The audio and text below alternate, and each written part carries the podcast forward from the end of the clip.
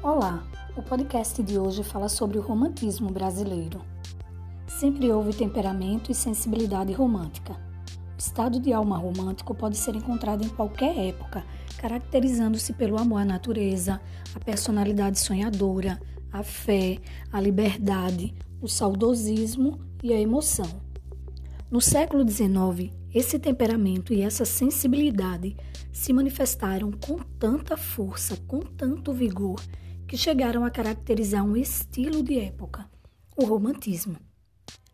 No Brasil, o romantismo reveste-se de um marcante conteúdo nacionalista e de exaltação dos elementos nacionais, pois corresponde ao nosso momento de luta pela emancipação política e de afirmação da nossa nacionalidade.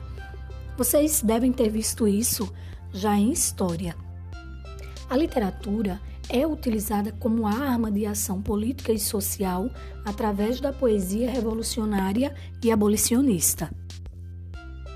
De modo geral, a poesia romântica tem como características o individualismo e o subjetivismo, o nacionalismo, o indianismo, o culto da natureza, a evasão, o saudosismo, o sonho, a consciência da solidão, o exagero e a idealização da mulher e do amor. Em relação ao individualismo e subjetivismo, a primeira pessoa, o eu, é uma constante na poesia romântica. O nacionalismo, ao qual se relacionam o indianismo, que no Brasil, vejam só, devido à ausência de um passado medieval, foi um dos elementos de sustentação do sentimento nacionalista, acentuado com a proximidade da independência. O culto da natureza, que é supervalorizada, não só forma um refúgio não contaminado pela sociedade, mas também é uma forma de exaltação da terra brasileira. O saudosismo da infância, do passado, da pátria, dos entes queridos.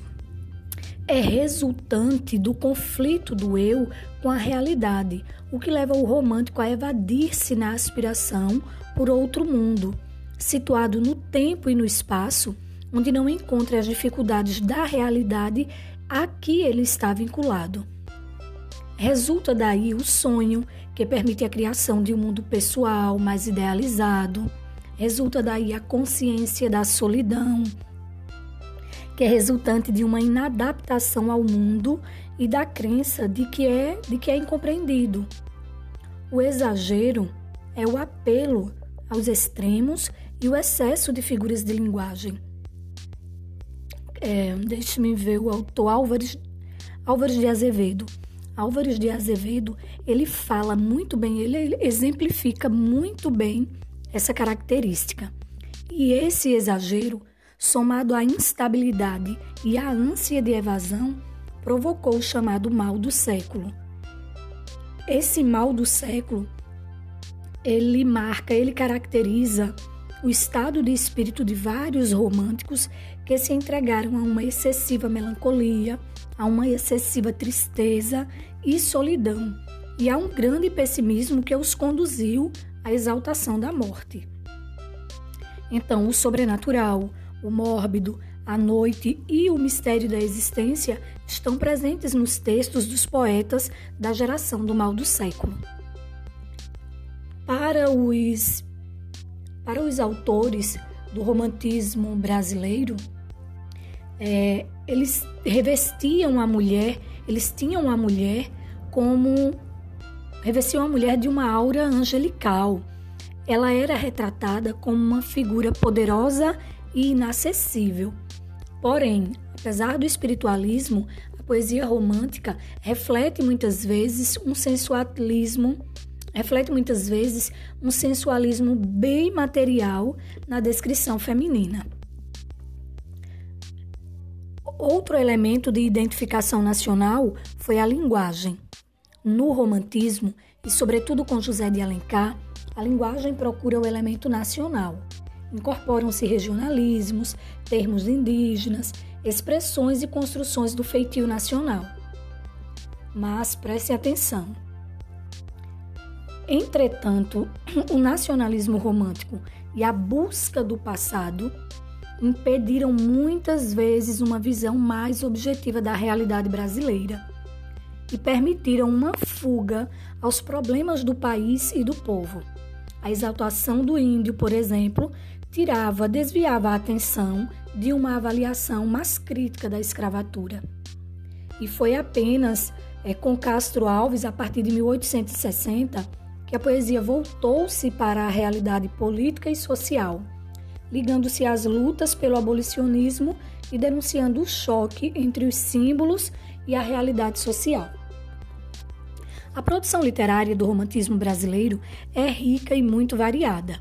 Os principais gêneros cultivados foram o romance romântico, o teatro e a poesia. Entre os romancistas destacam Joaquim Manuel de Macedo.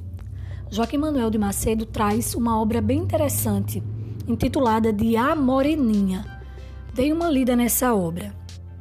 Manuel Antônio de Almeida, José de Alencar, Bernardo Guimarães, Franklin Távora e Machado de Assis em sua primeira fase. No teatro destacam-se Martins Pena, França Júnior e Arthur Azevedo. Já a poesia romântica ela divide-se em três gerações.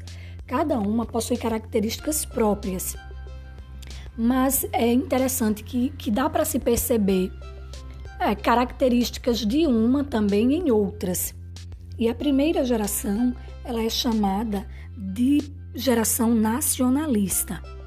Temas como o índio, a saudade, o amor impossível, o nacionalismo, a religiosidade, o indianismo e o misticismo estão presentes nessa primeira geração.